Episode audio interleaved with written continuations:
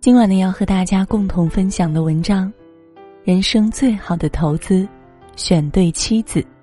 下面呢，我们就一同的来分享。前段时间看了 BBC 的一个纪录片《人生七年》，纪录片中选了十四位七岁的孩子，用六十三年的时间记录着他们的人生轨迹。其中让人印象最深刻的是保罗夫妇。从小在孤儿院长大的保罗，因为缺乏陪伴和关爱，所以自卑、怯懦，没有安全感。但幸运的是，他遇到了苏，苏是一个爽朗、乐观又善良的女孩。她像太阳一样，拨开了保罗灰暗的内心，给他带去一束温暖又治愈的光。遇到苏之前，保罗在面对镜头时总是会害羞、自卑，不善表达。遇到苏之后，每次采访，保罗都会在妻子大气中变得格外放松和自信。他们携手走过了四十年，依然恩爱有加，幸福美满。幸福婚姻不就是这样吗？与千千万万人中遇到终生的良人，并在一次次甜蜜中修复曾经受过的苦难，重获新生的美好。怪不得有人说，人生有两次新生。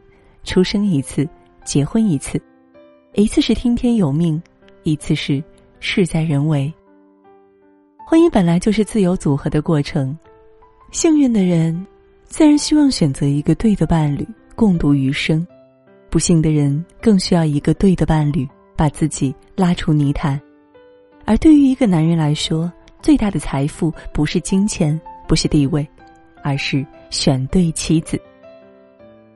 曾在一家金融公司实习，公司职员多数有家有室，所以压力很大，竞争也很强。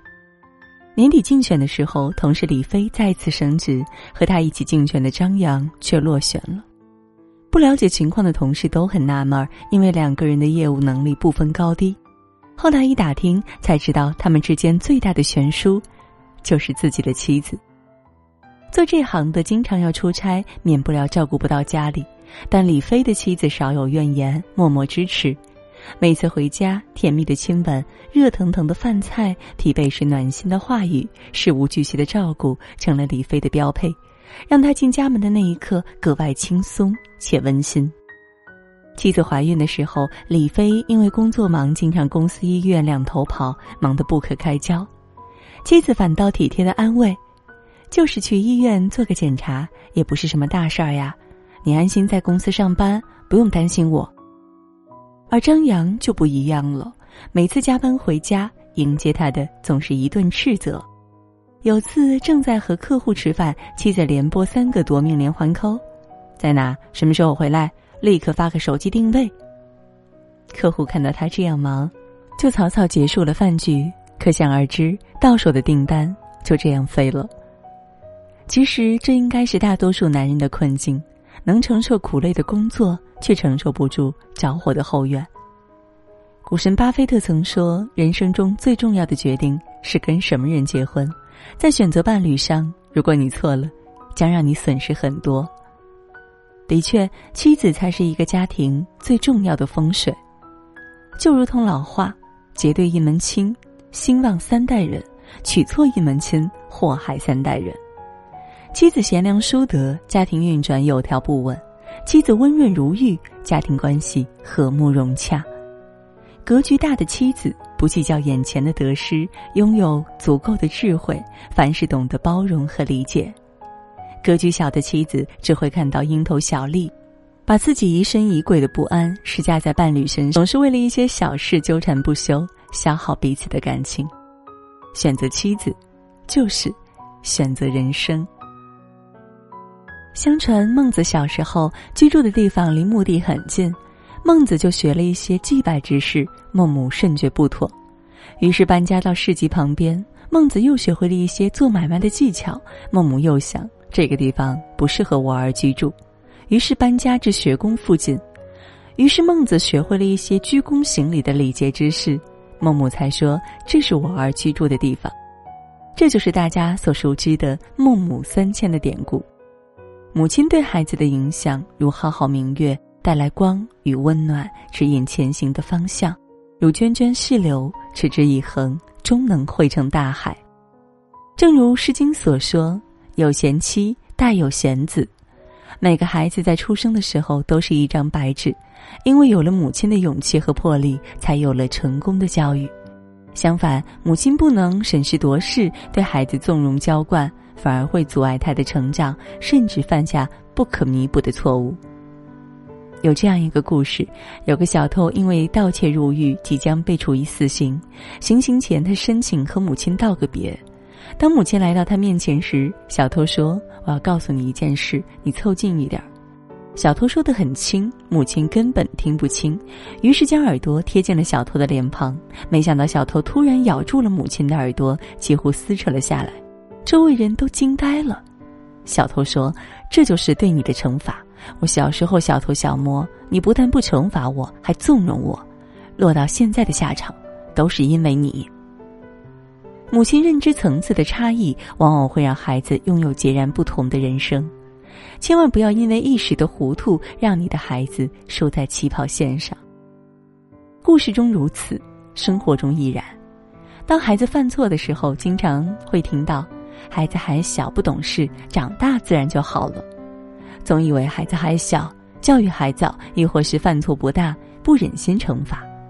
殊不知，失败的孩子背后都有一个失败的母亲。